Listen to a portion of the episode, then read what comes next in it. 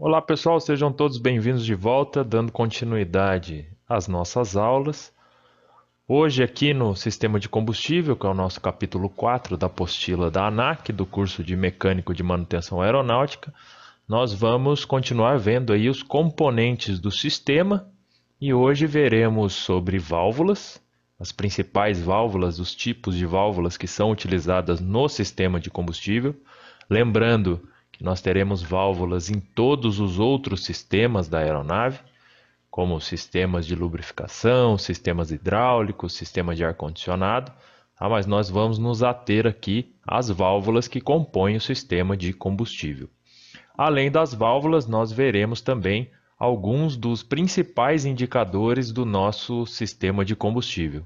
Então essas aulas elas irão englobar as páginas 417 até página 424. Então peguem aí a sua apostila, seus cadernos e vamos para a aula. Então inicialmente falando sobre as válvulas, as válvulas seletoras elas vão ser instaladas no meu sistema de combustível para promover a esse sistema um meio de cortar fluxo de combustível, um meio de selecionar tanque e motor na alimentação cruzada e também na transferência de combustível que vem a ser feita nesse sistema.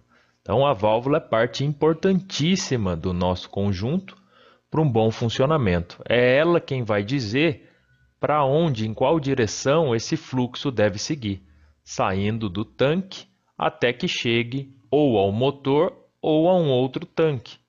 No caso aí da transferência de combustível, eu vou posicionar as minhas válvulas de maneira que eu consiga remover combustível de um local, de um tanque específico, e enviá-lo a um outro tanque especificado.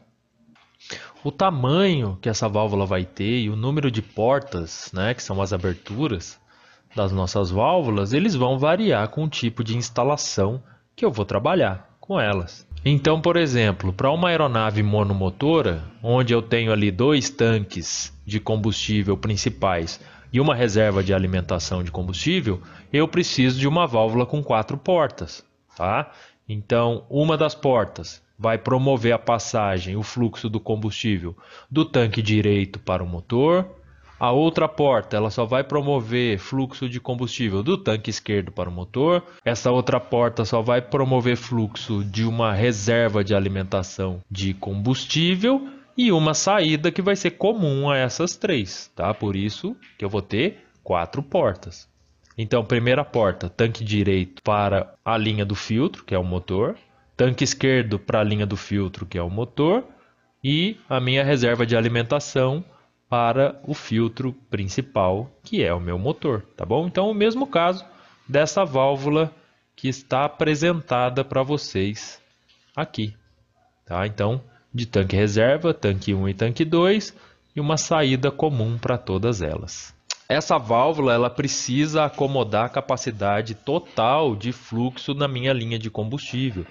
Então, o fluxo necessário para o funcionamento do meu sistema deve ser comportado pela minha válvula. Minha válvula não pode trazer uma redução ou um aumento da linha, porque isso vai alterar o fluxo de combustível. Alterando esse fluxo de combustível, eu vou mexer na pressão do sistema. Então, ela também não pode vazar e ela deve ter uma operação livre e ter um encaixe definido quando estiver na posição correta tá bom? Então, tudo isso vai ser levado em consideração quando da construção do projeto de uma válvula. A gente consegue enxergar essas partes nesta válvula de exemplo aqui, ó. Então, esse encaixe definido vai ser dado por este mecanismo de índice que está sendo apresentado aqui, que vai funcionar muito parecido com a fechadura da sua porta. Né? Então a gente tem uma lingueta ali na porta da nossa casa que quando nós operamos a maçaneta, ela é puxada mecanicamente, a gente puxa a tramelazinha ali da porta e consegue abrir essa porta. Quando a gente encosta a porta e solta a maçaneta, aquela lingueta da porta vai travar.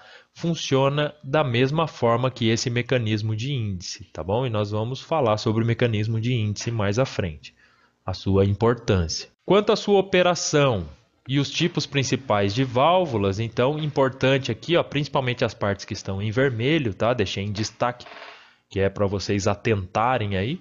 As minhas válvulas seletoras, elas podem ser operadas manual ou eletricamente, conforme a gente já conversou. Então, se ela for operada manualmente, eu terei um tubo, uma haste ou um cabo que vai ser ligado a essa válvula que é operada manualmente. Então, o piloto vai mexer numa manete lá na cabine de comandos e abaixo dessa manete eu tenho uma ligação mecânica até o local de instalação da minha válvula. Tá? A válvula não necessariamente está logo abaixo da manete, ela será operada pela movimentação desta manete. As que são operadas eletricamente, ela tem aí um atuador ou um motor elétrico que será atuado assim que o piloto fizer o posicionamento de uma manete ou apertar de um botão. Os três tipos principais, rapaziada, de válvulas seletoras, eles são do tipo corrediça, cônico ou disco, tá? Essas são as três válvulas, os três tipos de válvula mais utilizados em sistemas aeronáuticos de combustível, tá bom? A ANAC adora perguntar sobre os tipos principais de válvulas seletoras. E ele diz tipos principais porque não se restringe somente a esses três. Lembrem disso, não são só esses três, esses três são os principais: corrediça, cônica e disco. Legal? Então, a válvula seletora, vamos começar a falar dos tipos agora. A válvula seletora corrediça, que também é conhecida como de tipo gatilho ou popê, elas têm uma válvulazinha popê individual em cada uma das suas portas de entrada. Eu vou ter um ressalto, que é conhecido como came, e uma articulação no mesmo eixo vão agir para abrir essa válvula selecionada, para ativar esse popê à medida que o meu came ou articulação vai sendo girado.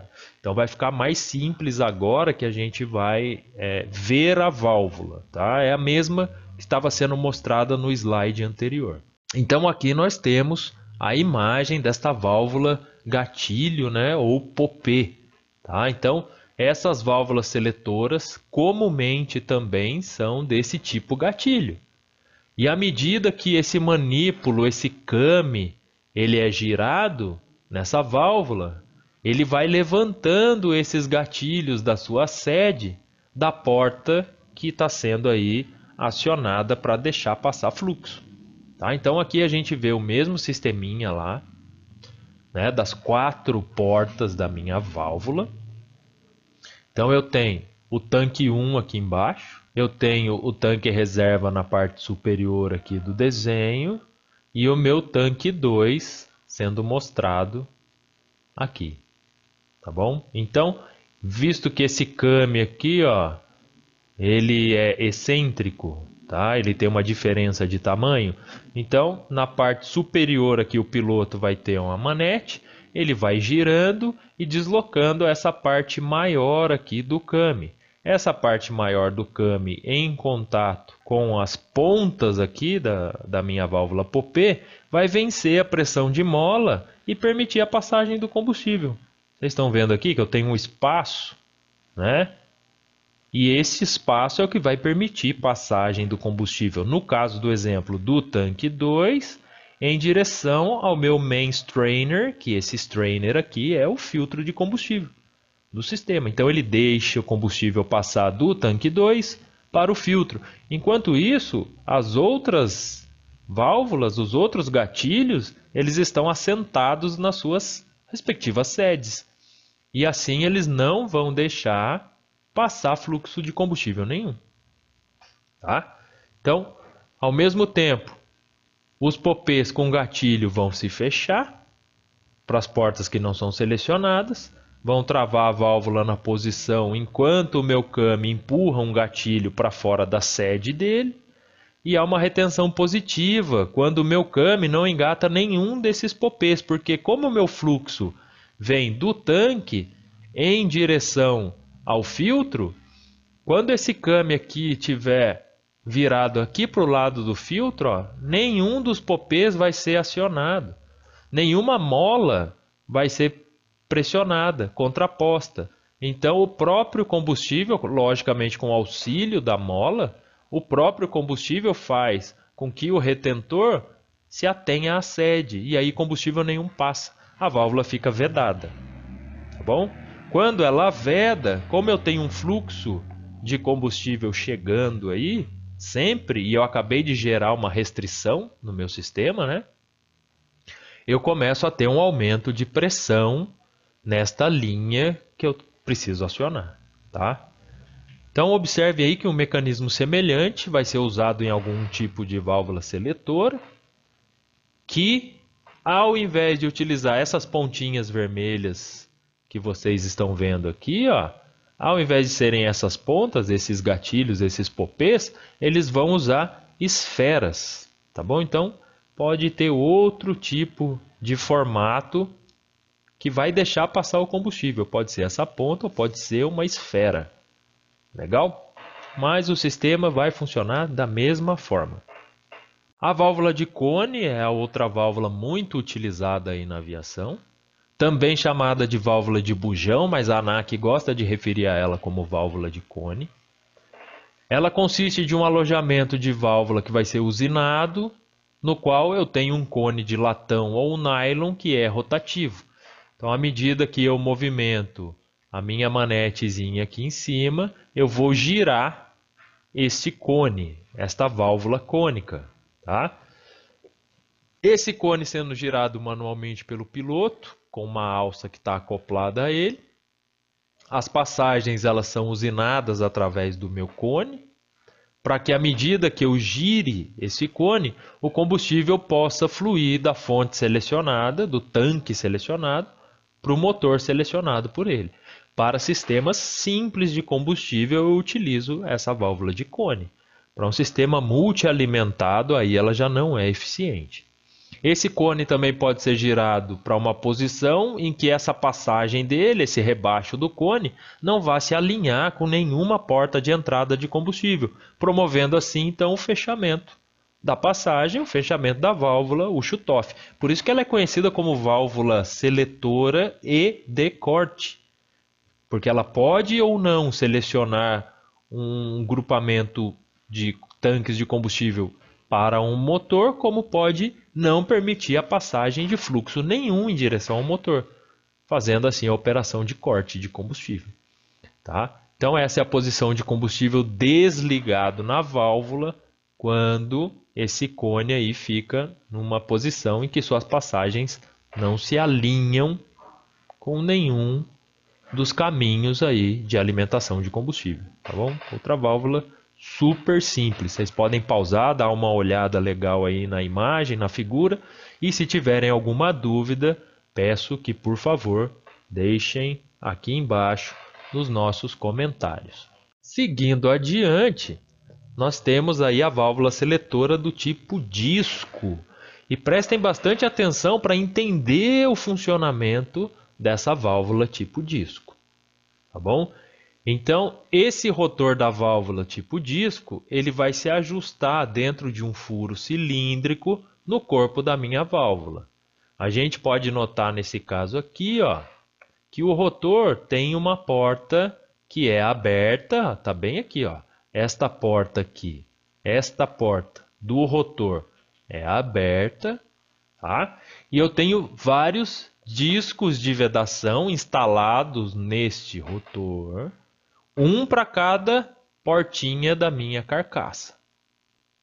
Para selecionar um tanque, então eu preciso girar esse rotor até que a minha porta que está aberta se alinhe com algumas das saídas que eu quero selecionar tá? Para onde vai fluir esse meu combustível desejado. Ao mesmo tempo, eu tenho esses discos aqui, ó, todos posicionados, e quando este cara sair desta porta e chegar nessa porta, este disco que ora está aqui estará tampando esta, este aqui estará tampando esta e este disco de vedação estará tampando aqui nesse momento aqui do exemplo está aberto, abrindo o fluxo para esse cara aqui. Então sempre eu terei um só com fluxo, os outros todos tampados, não permitindo a passagem do combustível. Tá bom? Então, nessa posição, onde eu tenho o encaixe, o combustível flui vindo do tanque que eu selecionei, vem do tanque desejado para a minha válvula seletora, tá? Então, nesta posição, o combustível flui do tanque que eu selecionei para a válvula seletora e ele sai pela portinha de saída para o motor na parte inferior, na parte de baixo da minha válvula que está bem aqui. Viram que legal? Então, o sistema aí muito interessante e essas válvulas elas estarão operando na grande maioria dos sistemas da nossa aeronave. E não só dos aviões, vocês vão encontrar essas válvulas também em vários outros sistemas, assim como aconteceu com as bombas e com os filtros de combustível, tá bom? Eles podem ser utilizados para gerar pressão artificial ou filtrar qualquer outro tipo de fluido. Lógico que eles vão ter as alterações necessárias para trabalhar com essas novas cargas, com esses novos materiais. A válvula de corte de tanque de combustível, ó, eu coloquei até uma animaçãozinha aí. Ela só tem duas posições, duas possibilidades. Ou ela está aberta ou ela está fechada. Ou ela permite o fluxo de combustível ou ela vai restringir esse fluxo. Tá bom? Por que, que elas estão instaladas no meu sistema, tendo essas duas posições? Elas vão ser instaladas no sistema para que eu previna a perda de combustível quando eu precisar trocar, remover um componente do sistema ou quando alguma parte do meu sistema estiver danificada. Essa válvula de corte também é importantíssima no caso de um incêndio no motor da aeronave. Então o piloto vai promover o corte de combustível do motor afetado para evitar que o incêndio se espalhe ainda mais. Então, por isso que ela só precisa dessas duas posições. Vocês podem encontrá-la também com o nome de check valve, tá? Válvula de check, tá bom? Então, ela vai ter duas posições só, a válvula de corte. A válvula seletora, eu sempre vou ter uma saída comum, pelo menos, e as entradas para a seleção dos tanques, tá? Então eu tenho várias posições. Pelo menos ali eu vou ter três posições. Tá bom? Além do corte. Mas o corte é aberto ou fechado. Dar fluxo ao combustível ou não dar fluxo ao combustível. Além dessa válvula de corte, então eu preciso abrir a válvula de corte para o combustível poder sair e a seletora vai dizer de qual tanque, de qual armazenamento que esse combustível sai. Em algumas instalações, elas vão ser usadas também para controlar fluxo de combustível durante a operação de transferência. Então, enquanto o cara está lá fazendo a transferência, o único controle que ele vai ter do fluxo, quanto combustível está sendo transferido, a que velocidade esse combustível está sendo transferido, já está bom, já transferi o que eu precisava. Então, ele vai alternar a abertura e fechamento dessa válvula de corte aí para fazer transferência. Tá? Elas também podem ser operadas de maneira manual, como é o caso dessa animação, ou através de um circuito elétrico. A válvula de corte de combustível operada eletricamente vai incluir nela um motor que é reversível para poder abrir e fechar, então para ele poder funcionar nesses dois sentidos, como é da nossa alavancazinha aqui, articulado a um conjunto de válvula deslizante que é a parte amarela do nosso desenho, tá? Esse disco que se abre e se fecha lembra muito a válvula borboleta presente lá dentro do nosso carburador, não é mesmo? E o processo também é muito parecido. Quando eu acelero o meu motor, eu abro a passagem do ar. Quando eu quero desacelerar, desligar, eu estou na marcha lenta, eu fecho essa minha válvula. Legal? Viram aí como se aplica esse conhecimento em várias áreas de um mesmo sistema e de outros sistemas também? E chegamos aqui aos indicadores do sistema de combustível, né? E esses indicadores são muito importantes. Então aqui embaixo eu coloquei alguns bem modernos aí, então de muito fácil visualização, né? Três modelos diferentes que a gente vai encontrar hoje nas aeronaves mais modernizadas. E esses indicadores de quantidade de combustível, então, eles são necessários para que o operador, seja o piloto ou seja o mecânico que está correndo ali um teste, possa saber quanto de combustível eu tenho remanescente sobrando no meu tanque durante a operação dessa minha aeronave. Os quatro tipos gerais, então esse aqui cai na nossa prova, cai na prova da ANAC. Os quatro tipos gerais de indicadores de combustível que a gente tem são visor de vidro, o indicador mecânico, o indicador elétrico e o indicador eletrônico. Então eu tenho o indicador visor de vidro, mecânico, elétrico e eletrônico. Esses são os quatro tipos gerais de indicadores do sistema de combustível. Tá bom? Então, todos esses que estão na imagem aqui embaixo vão se encaixar dentro de algum desses tipos. Tá? Então, como é que eu faço para escolher o tipo? Qual é o melhor tipo de indicador? de sistema de medição, de aferição de quantidade de combustível para o meu avião. O tipo da instalação da indicação de combustível vai depender do tamanho da minha aeronave, do número de tanques que eu tenho na minha aeronave, da localização desses tanques de combustível. Tá bom? Então, se eles estão próximos ao motor, se eles estão distantes ao motor, se eles estão mais altos, se eles estão mais baixos, quantos são. Então, tudo isso depende do projeto da máquina para a escolha do tipo de indicador de combustível. Tá?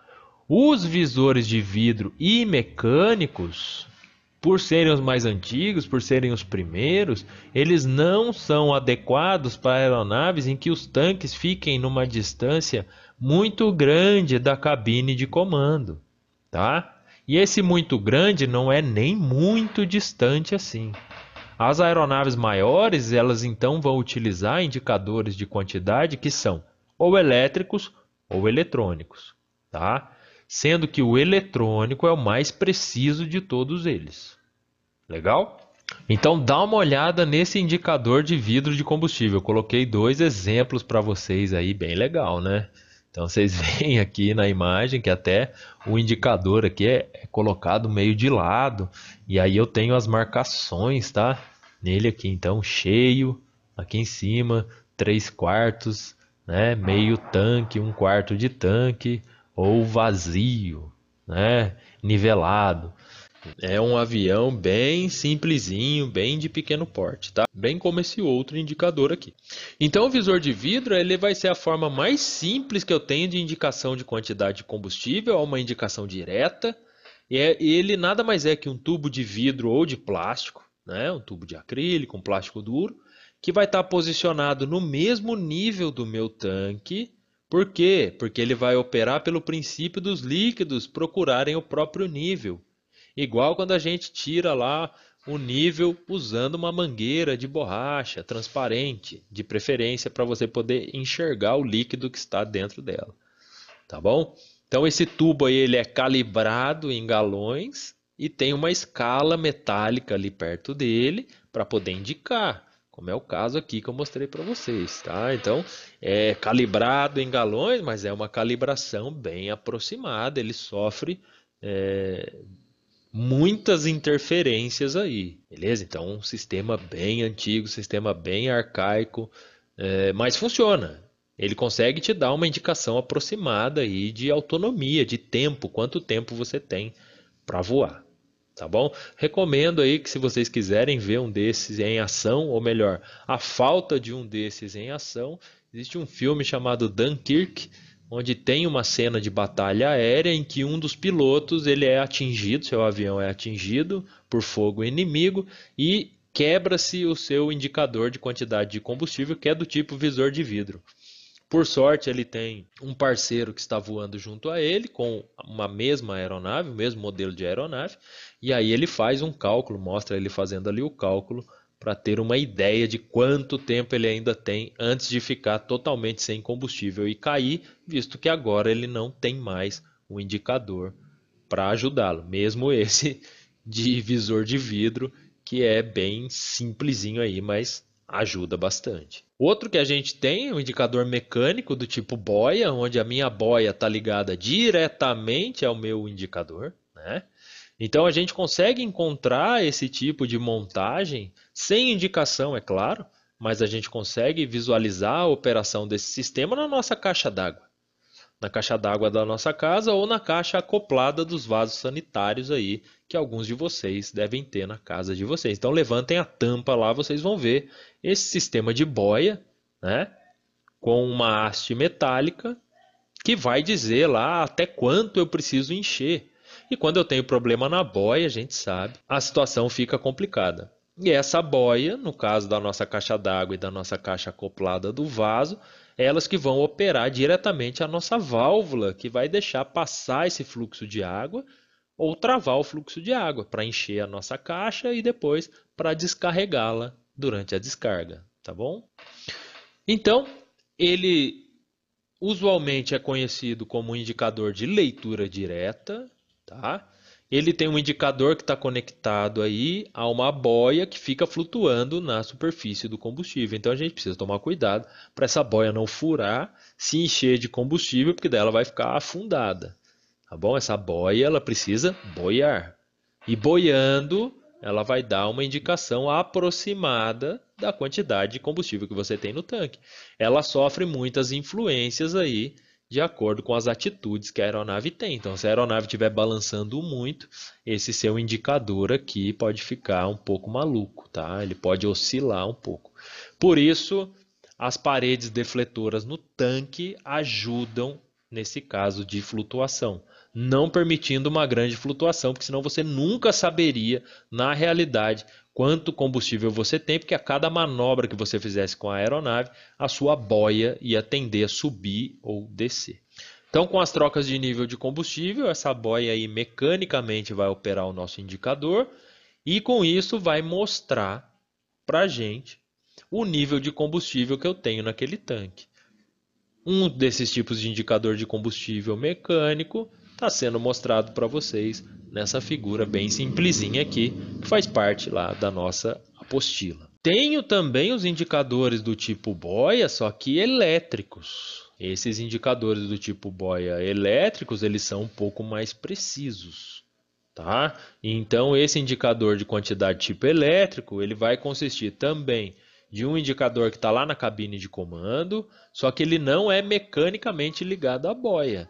Aí, nesse caso, eu tenho um transmissor que é operado por boia, que está instalado lá dentro do meu tanque. Então, com as trocas de nível do meu combustível, esse transmissor vai enviar sinais elétricos diferentes para o indicador. E isso vai mostrar as trocas de nível de combustível. Geralmente é o que a gente tem no nosso carro. É esse modelinho aí. Duas vantagens que esse indicador tem em relação ao indicador mecânico de boia. E também vai ser uma vantagem do tipo eletrônico que a gente vai falar aí um pouco mais adiante.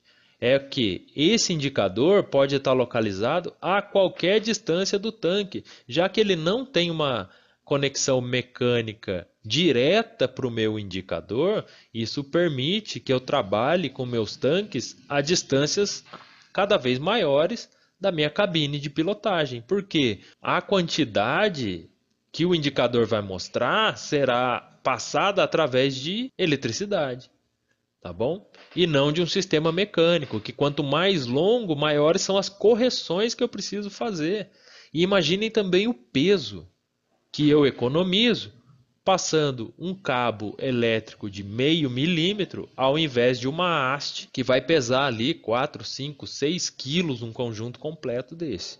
Eu consigo eliminar esse peso todo e dou também uma maior probabilidade de acerto no meu indicador de quantidade de combustível. Aí nós temos dois modelos aqui mostrando como é que eles operam, né? Então, a nossa boiazinha aqui, a bolinha verde, estão mostrando a diferença de resistência que ele vai passar quando estiver na condição de tanque cheio, onde a minha boia está aqui em cima.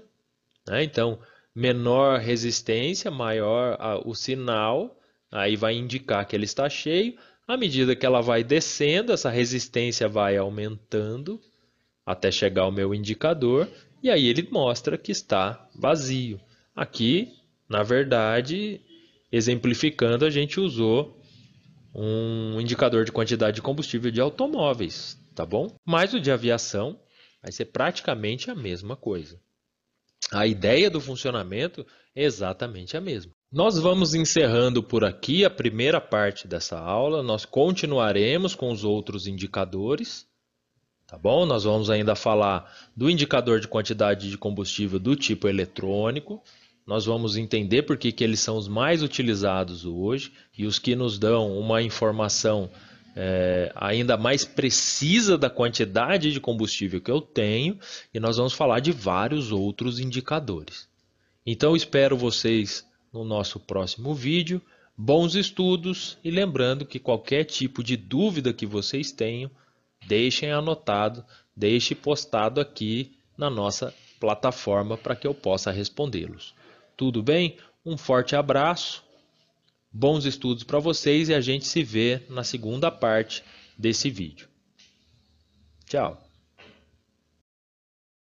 Vamos falar dos tipos dos fluxômetros, começando pelo medidor do tipo aleta. Esse medidor do tipo aleta ele é utilizado em motores convencionais, tá? e nós vamos ver por quê. E como que ele funciona?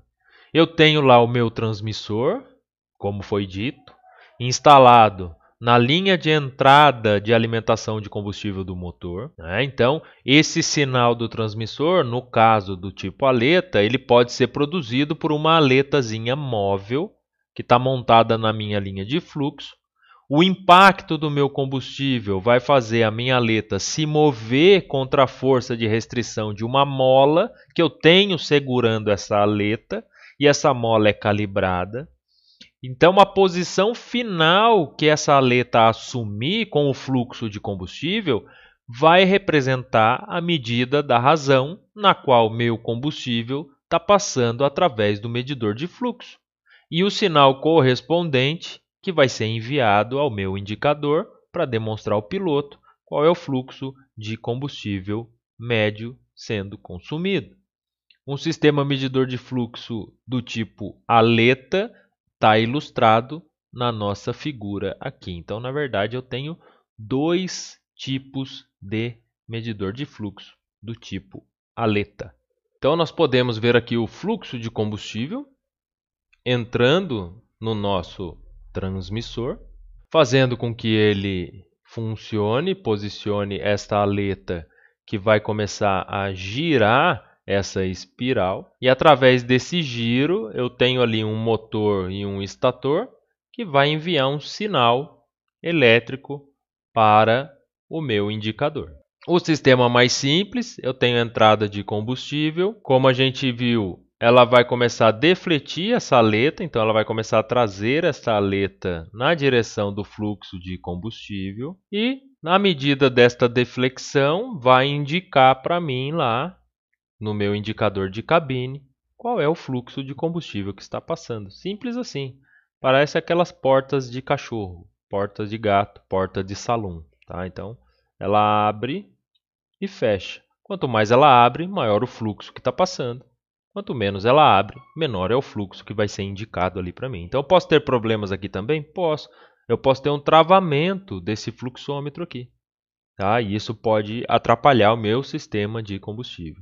E a queda no fluxo de combustível também traz para o piloto, para o operador da aeronave, algumas informações importantes que ele pode precisar caso esteja passando por alguma emergência ou mau funcionamento do seu sistema. Já no medidor tipo fluxo de massa que é utilizado em motores a reação, ele difere por quê? Porque esse transmissor que é usado nos motores a turbina, do tipo fluxo de massa, ele tem uma faixa de 500 a 2.500 libras por hora. Enquanto o nosso tipo aleta, ele vai atingir ali 250, 300 libras por hora de consumo. Tá? Então, ele é utilizado em aeronaves de menor porte, em aeronaves menos potentes. As aeronaves mais potentes elas consomem uma quantidade absurda de combustível por hora, e aí, por isso, se faz necessário um novo tipo de medidor de fluxo de combustível. Tá? Então, esse medidor do tipo fluxo de massa ele vai consistir de dois cilindros e esses cilindros estão colocados na nossa corrente de combustível, então está na minha linha principal de combustível, de maneira que a direção do fluxo de combustível fique paralela ao eixo desses meus cilindros. Esses cilindros possuem então pequenas aletas na periferia externa da sua montagem. O cilindro que está contra a corrente, chamado de impelidor, é comandado a uma velocidade angular constante pelo suprimento de força. Essa velocidade vai impor um momento angular ao meu combustível e vai ser medido para indicação lá na minha cabine. Então vamos ver uma foto dele agora. Eu tenho aqui o meu sistema de fluxo de massa. Vocês podem pausar aí o vídeo e dar uma estudada no nosso fluxômetro. Tudo bem? O que, que a ANAC vai cobrar de vocês nesta parte de fluxômetro? Quais são os tipos existentes e onde eles estão instalados? Por que, que eu tenho o tipo aleta, onde ele vai ser empregado, e o tipo fluxo de massa, em que tipo de motores ele será empregado?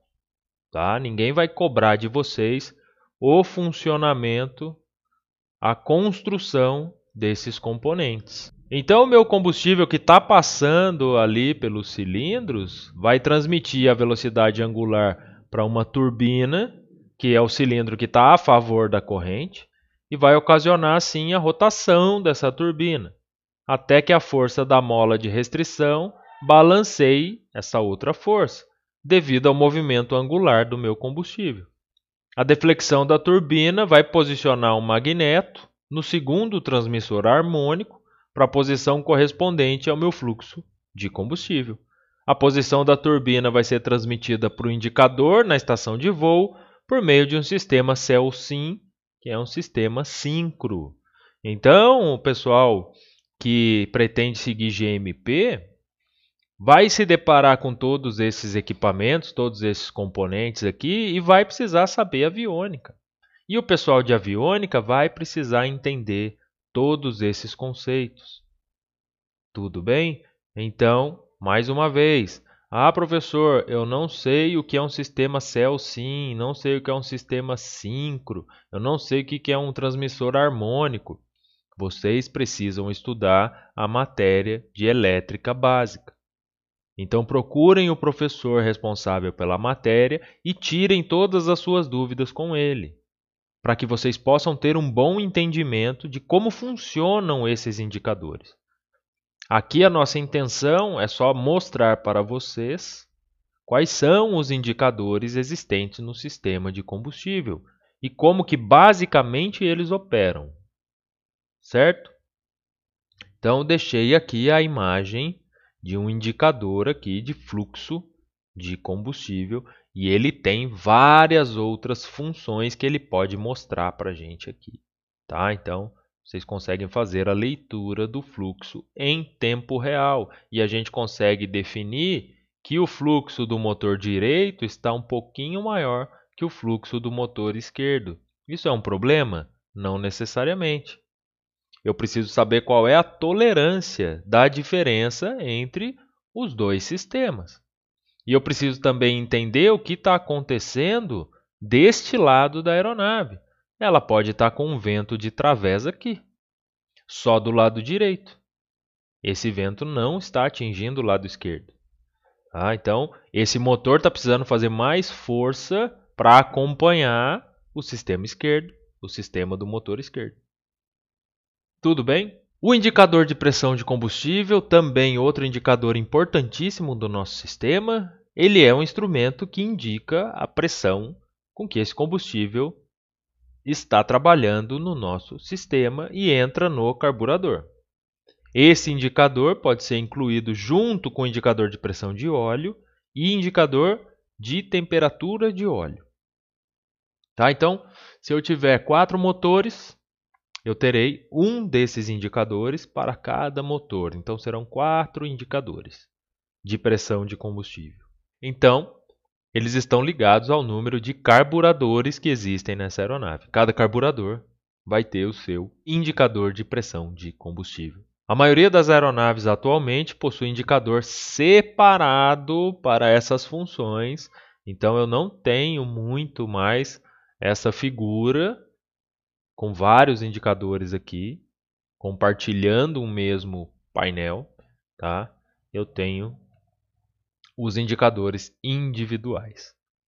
Hoje, com a instalação de telas sensíveis ao toque, com toda a digitalização das máquinas, fica muito mais fácil fazer essa divisão e mostrar ali para o piloto somente o que ele precisa. Tá? Mas vamos lembrar que essa apostila aqui ela foi feita há muitos anos atrás, então ela pode ter aí alguns componentes que a gente nunca mais vai encontrar pela frente, tá? do jeito que eles são apresentados na apostila.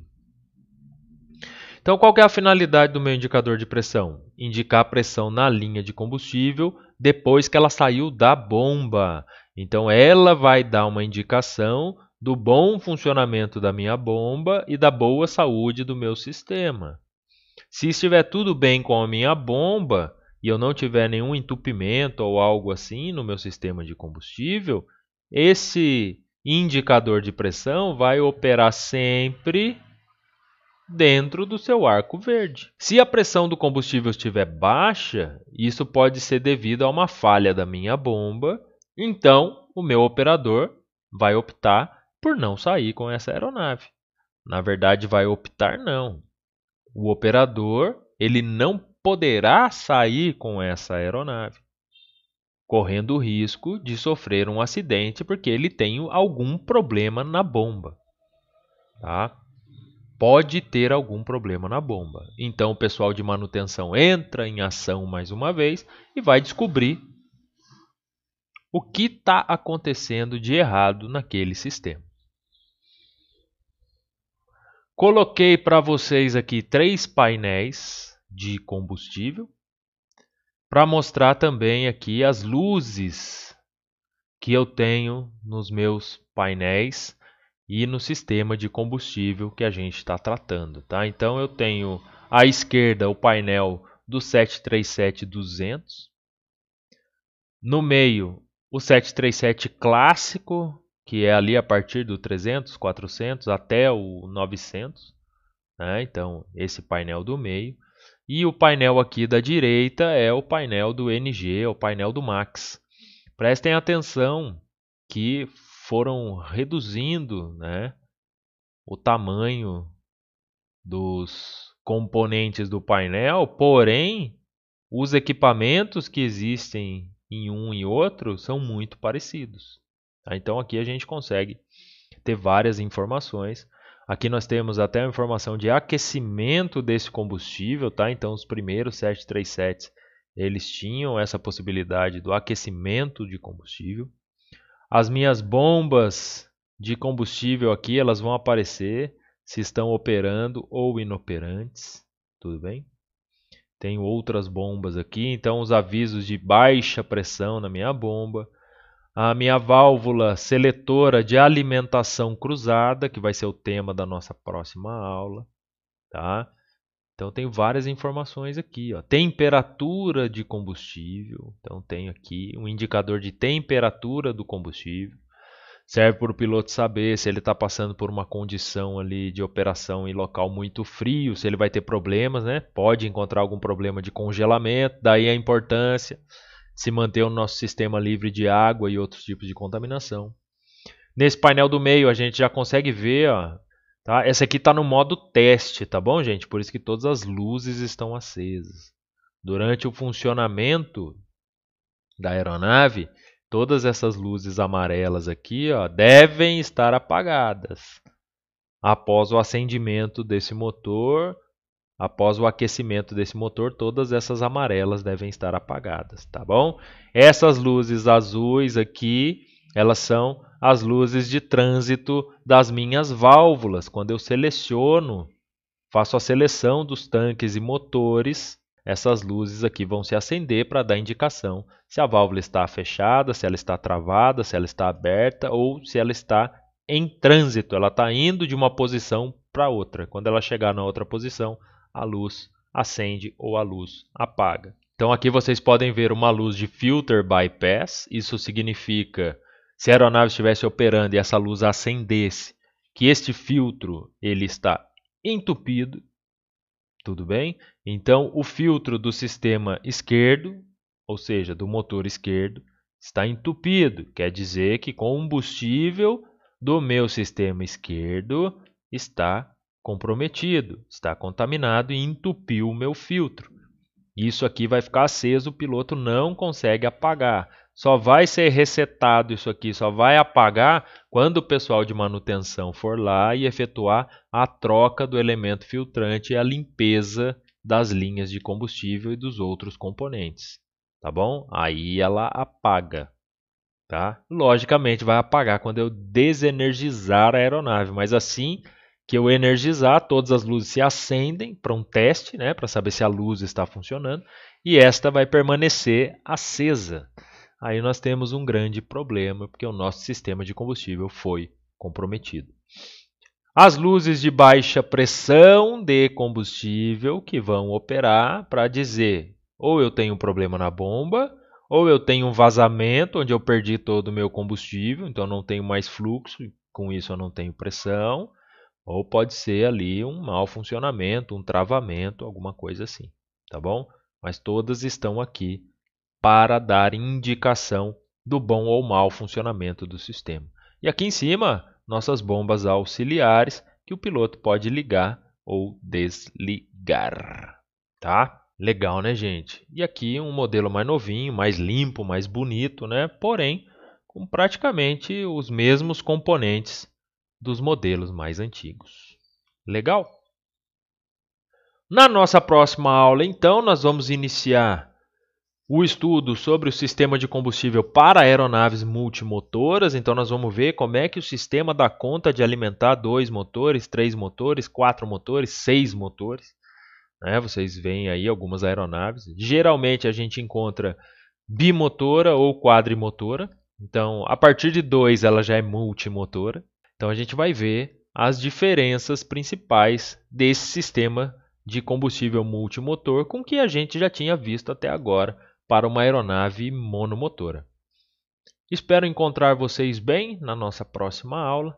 Se tiverem dúvidas, lembro vocês, deixe aqui embaixo no comentário, participe das nossas videoconferências, leiam as suas apostilas e, se precisarem de mim, é só me chamar. Um forte abraço curte aí o nosso trabalho e a gente se vê na próxima. Falou, valeu, tchau!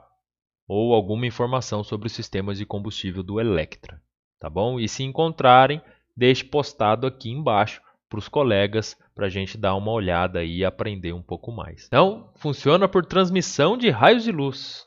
Olha só, que legal. Olha esses raios de luz. Passando os medidores de fluxo de combustível, Normalmente eles vão ser usados somente em aeronaves multimotoras, onde eu preciso controlar muito bem essa questão de fluxo e consumo de combustível, para que eu não corra o risco de desbalancear minha aeronave durante o seu procedimento, a sua operação.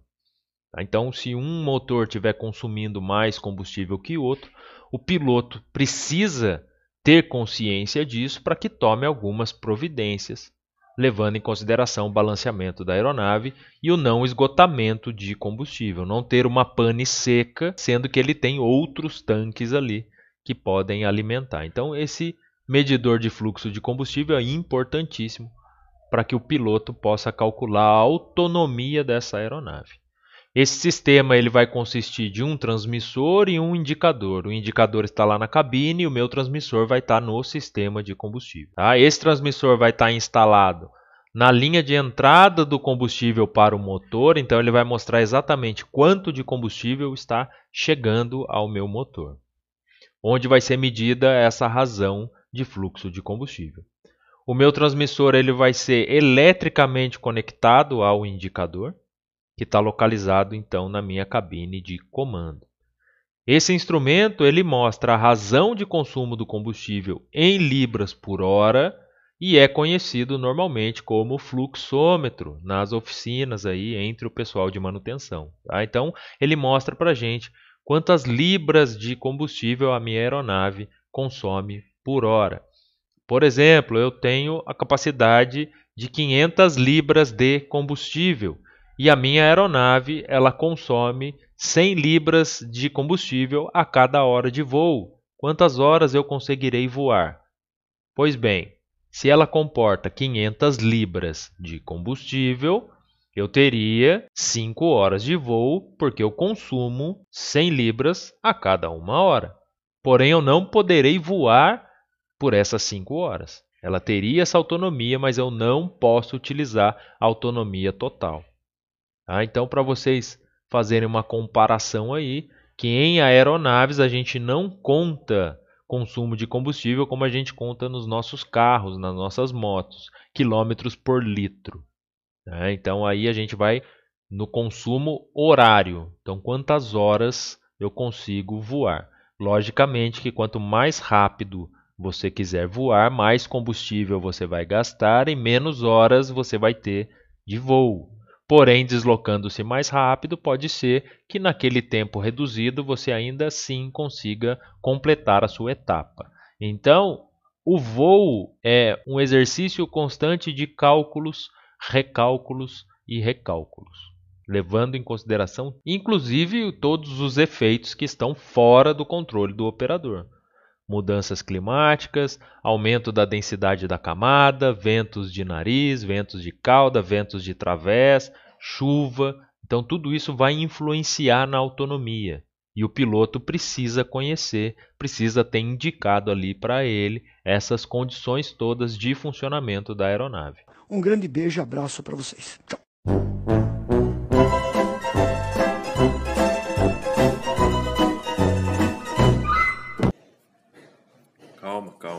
Não precisa se preocupar, tá bom? A segunda parte desse vídeo vai continuar a nossa explicação sobre os sistemas. Nós vamos mostrar o fluxômetro do tipo aleta, vamos explicar e vamos mostrar também o fluxômetro do tipo fluxo de massa, bem como o restante dos indicadores que a gente precisa, tá bom? Eu dividi o vídeo porque ele tinha ficado aí com aproximadamente 40 minutos, então achei melhor fazer esse corte como a gente vem fazendo. Aguardo vocês na segunda parte. Aquele abraço. E agora sim, terminando. Tchau.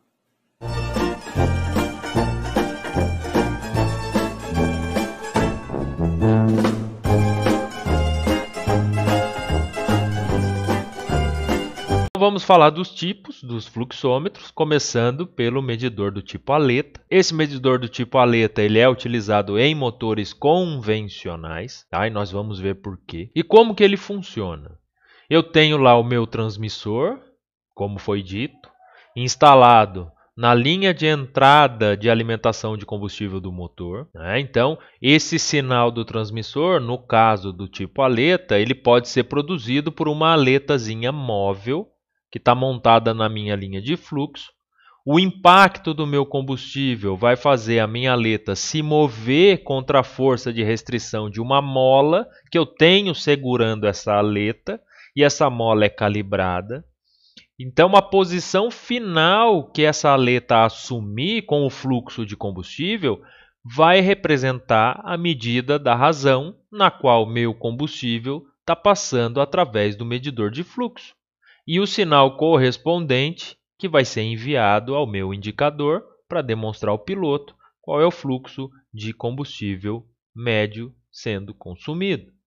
Um sistema medidor de fluxo do tipo aleta está ilustrado na nossa figura aqui. Então, na verdade, eu tenho dois tipos de medidor de fluxo do tipo aleta. Então, nós podemos ver aqui o fluxo de combustível, entrando no nosso transmissor, fazendo com que ele funcione, posicione esta aleta que vai começar a girar essa espiral e através desse giro eu tenho ali um motor e um estator que vai enviar um sinal elétrico para o meu indicador. O sistema mais simples, eu tenho entrada de combustível, como a gente viu, ela vai começar a defletir essa aleta, então ela vai começar a trazer essa aleta na direção do fluxo de combustível e na medida desta deflexão vai indicar para mim lá no meu indicador de cabine qual é o fluxo de combustível que está passando. Simples assim. Parece aquelas portas de cachorro, portas de gato, porta de salão, tá? Então, ela abre e fecha. Quanto mais ela abre, maior o fluxo que está passando. Quanto menos ela abre, menor é o fluxo que vai ser indicado ali para mim. Então, eu posso ter problemas aqui também? Posso. eu posso ter um travamento desse fluxômetro aqui. Tá? E isso pode atrapalhar o meu sistema de combustível. E a queda no fluxo de combustível também traz para o piloto, para o operador da aeronave, algumas informações importantes que ele pode precisar caso esteja passando por alguma emergência ou mau funcionamento do seu sistema. Já no medidor tipo fluxo de massa que é utilizado em motores a reação, ele difere por quê? Porque esse transmissor que é usado nos motores a turbina, do tipo fluxo de massa, ele tem uma faixa de 500 a 2.500 libras por hora. Enquanto o nosso tipo aleta, ele vai atingir ali 250, 300 libras por hora de consumo. Tá? Então ele é utilizado em aeronaves de menor porte, em aeronaves menos potentes. As aeronaves mais potentes elas consomem uma quantidade absurda de combustível por hora, e aí por isso se faz necessário um novo tipo de medidor de fluxo de combustível. Tá? Então, esse medidor do tipo fluxo de massa ele vai consistir de dois cilindros e esses cilindros estão colocados na nossa corrente de combustível, então está na minha linha principal de combustível de maneira que a direção do fluxo de combustível fique paralela ao eixo desses meus cilindros. Esses cilindros possuem então pequenas aletas na periferia externa da sua montagem. O cilindro que está contra a corrente, chamado de impelidor, é comandado a uma velocidade angular constante pelo suprimento de força. Essa velocidade vai impor um momento angular ao meu combustível e vai ser medido para indicação lá na minha cabine. Então vamos ver uma foto dele agora. Eu tenho aqui o meu sistema de fluxo de massa. Vocês podem pausar aí o vídeo e dar uma estudada no nosso fluxômetro. Tudo bem? O que, que a ANAC vai cobrar de vocês nesta parte de fluxômetro? Quais são os tipos existentes e onde eles estão instalados? Por que, que eu tenho o tipo aleta, onde ele vai ser empregado, e o tipo fluxo de massa, em que tipo de motores ele será empregado. Tá? Ninguém vai cobrar de vocês o funcionamento, a construção desses componentes. Então, o meu combustível que está passando ali pelos cilindros vai transmitir a velocidade angular para uma turbina, que é o cilindro que está a favor da corrente, e vai ocasionar assim a rotação dessa turbina, até que a força da mola de restrição balanceie essa outra força, devido ao movimento angular do meu combustível. A deflexão da turbina vai posicionar um magneto no segundo transmissor harmônico para a posição correspondente ao meu fluxo de combustível. A posição da turbina vai ser transmitida para o indicador na estação de voo por meio de um sistema CEL-SYM que é um sistema sincro. Então, o pessoal que pretende seguir GMP vai se deparar com todos esses equipamentos, todos esses componentes aqui e vai precisar saber aviônica. E o pessoal de aviônica vai precisar entender todos esses conceitos. Tudo bem? Então, mais uma vez, ah, professor, eu não sei o que é um sistema CEL-SYM, não sei o que é um sistema sincro, eu não sei o que é um transmissor harmônico. Vocês precisam estudar a matéria de elétrica básica. Então procurem o professor responsável pela matéria e tirem todas as suas dúvidas com ele, para que vocês possam ter um bom entendimento de como funcionam esses indicadores.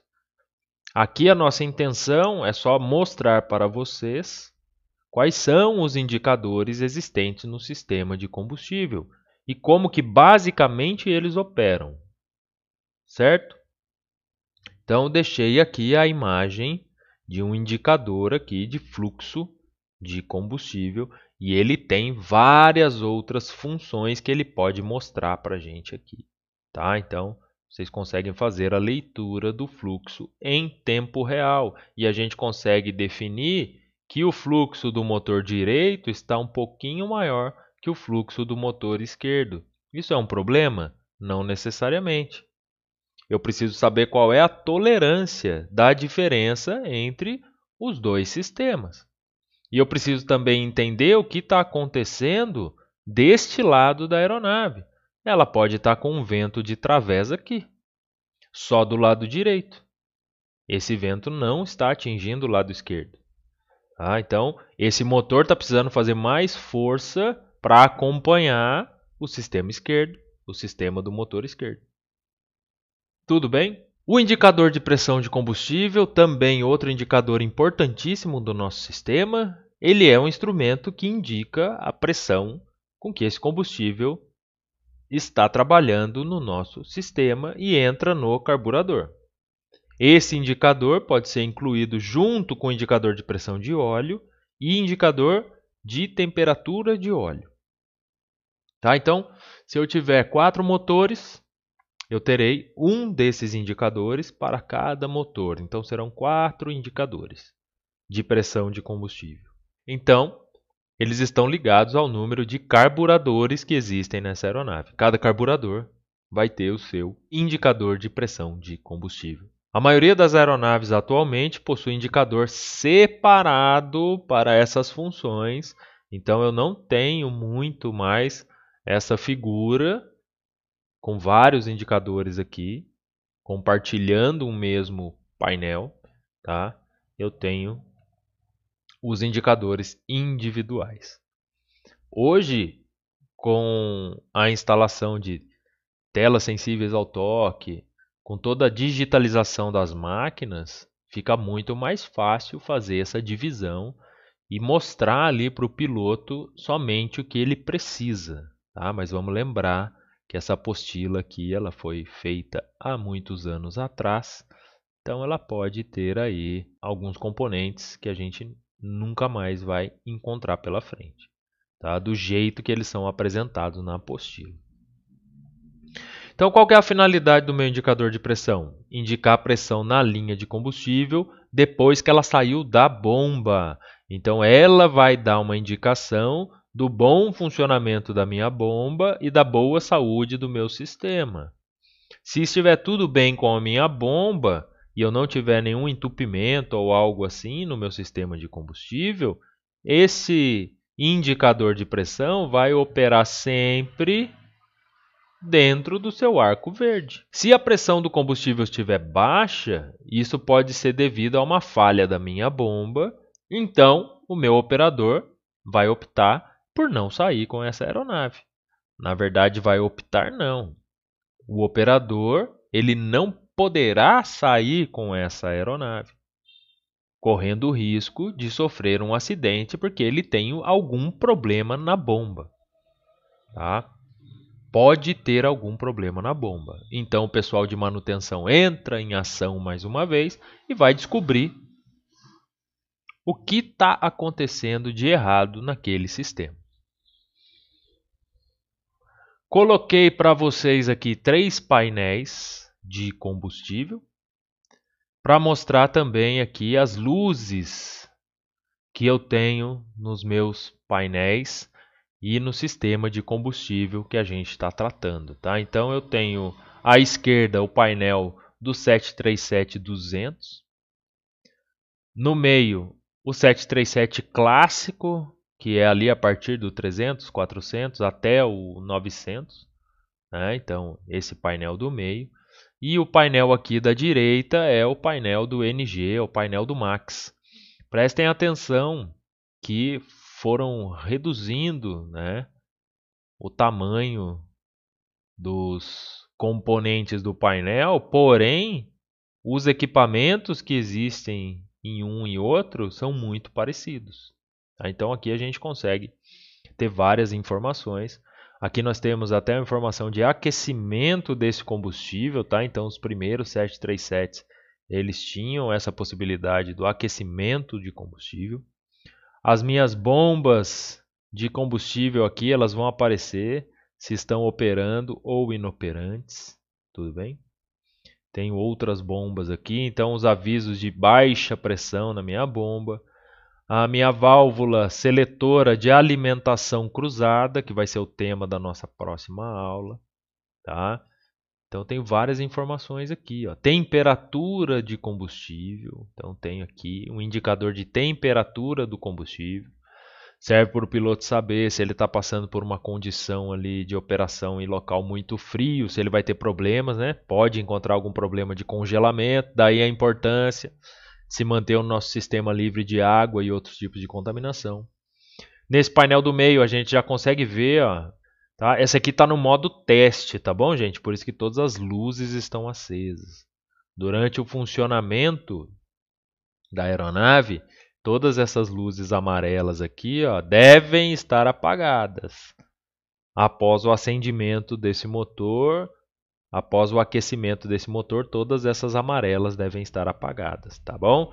Essas luzes azuis aqui, elas são as luzes de trânsito das minhas válvulas. Quando eu seleciono, faço a seleção dos tanques e motores, essas luzes aqui vão se acender para dar indicação se a válvula está fechada, se ela está travada, se ela está aberta ou se ela está em trânsito, ela está indo de uma posição para outra. Quando ela chegar na outra posição, a luz acende ou a luz apaga. Então aqui vocês podem ver uma luz de filter bypass, isso significa se a aeronave estivesse operando e essa luz acendesse, que este filtro ele está entupido, tudo bem? Então, o filtro do sistema esquerdo, ou seja, do motor esquerdo, está entupido. Quer dizer que combustível do meu sistema esquerdo está comprometido, está contaminado e entupiu o meu filtro.